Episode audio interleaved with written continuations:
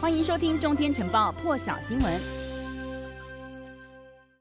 好，那么这样消息呢，是昨天这个路透社引述了一名知情人士报道的，说这个拜登还有习近平的视讯会谈呢，最快最快在下礼拜就会举行。不过目前为止呢，这个白宫的新闻秘书还有大陆驻美大使馆呢都没有正面回应这个会谈的时间点。大陆外交部发言人汪文斌呢，昨天下午在例行记者会上头则是表示说，目前呢中美双方呢正在针对这个元首的会晤有关具体安排保持密切沟通，但是同样呢，并没有证实这个会谈的时间点。一起来听一下这个大陆还有美国是如何回应的。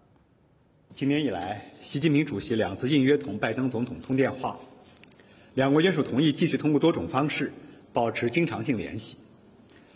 目前，中美双方正就元首会晤的有关具体安排保持密切沟通。We have an agreement in principle with the PRC that President Xi and President Biden uh, will have a virtual bilateral meeting before the end of the year. Uh, this part of our ongoing efforts to responsibly manage the competition between our countries, not only uh, not about seeking specific deliverables. So I want to make clear on that. Uh, and working level discussion, working level discussions are under underway to confirm details, but I don't have any updates for you at this time.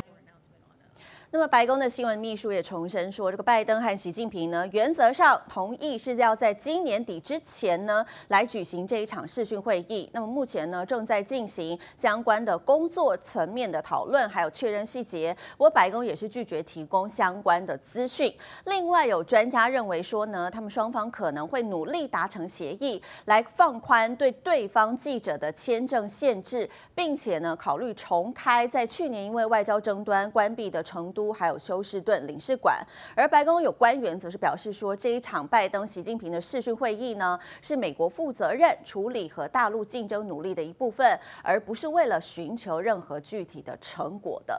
那么，这个拜登还有习近平呢，这一场视讯会议是备受关注。根据法新社的报道呢，美国国务卿布林肯是指出，拜登跟习近平呢很快将会举行这一场视讯会议。而另外，布林肯呢也在这个《纽约时报》主办的一场活动上头表示，我们将确保台湾有自我防卫手段，因为这个目的呢就是要永远不让任何人达到以武力破坏现状的地步。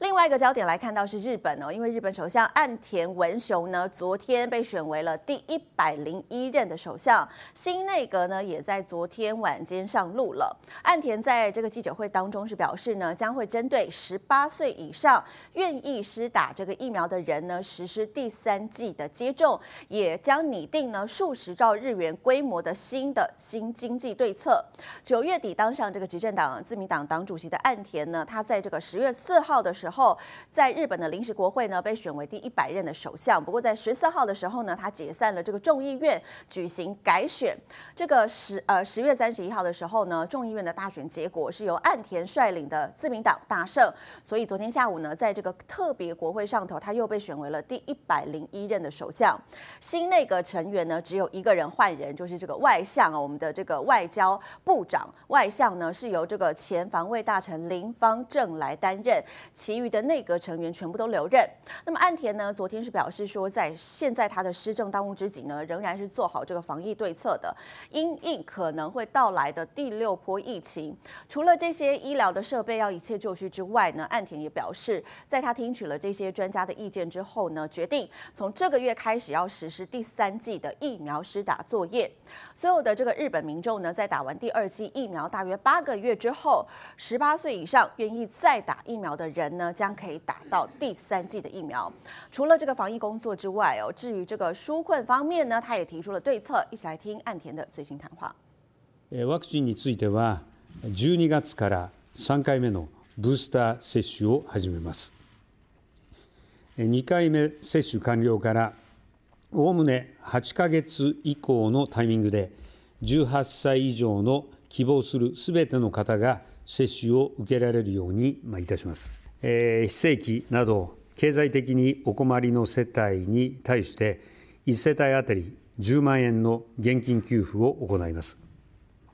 またコロナ祸で厳しい経済状况にある学生に対しても就学を継続するための10万円の紧急给付金を支给いたします。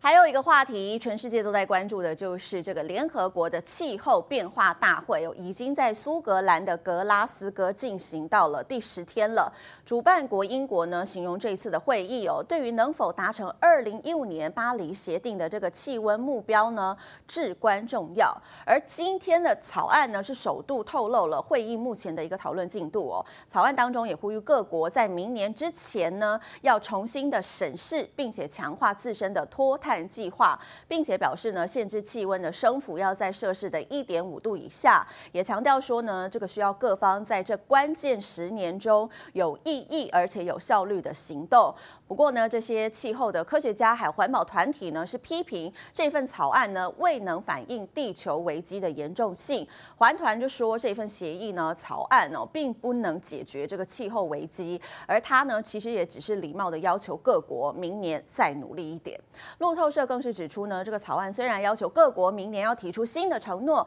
但也并未确定未来每一年都得依照要求提出新承诺。这部分呢，有可能要留给下一届联合国的。气候会议主办国埃及再来进行检讨。同样呢，在这场会议上头，大陆和美国是宣布了一项联合倡议，将会针对这个气候问题加强采取行动。那么，大陆的气候变化事务特使谢振华呢，他是表示，中美双方承认，他们对于这个巴黎协定的目标存在着一些差异，所以呢，中美双方将会共同针对这个气候问题要加强采取行动了。而大陆和美国呢，是目前全球最大的两个碳排放国，合计占了所有碳污染的将近百分之四十。所以呢，在这个二零一五年达成的巴黎协定当中，就要求各国要透过这个大幅减少碳排放，将全球平均升温呢控制在摄氏一点五到两度之间。谢振华也透露说呢，大陆和美国在过去的十个月之间举行了一共有三十场的视讯会议，因为美洲呢身为全球两大强权，必须要承担责任，共同和其他的各方一起来处理气候变迁的问题。更多精彩国际大事，请上中天 YT 收看完整版，也别忘了订阅、按赞、加分享哦。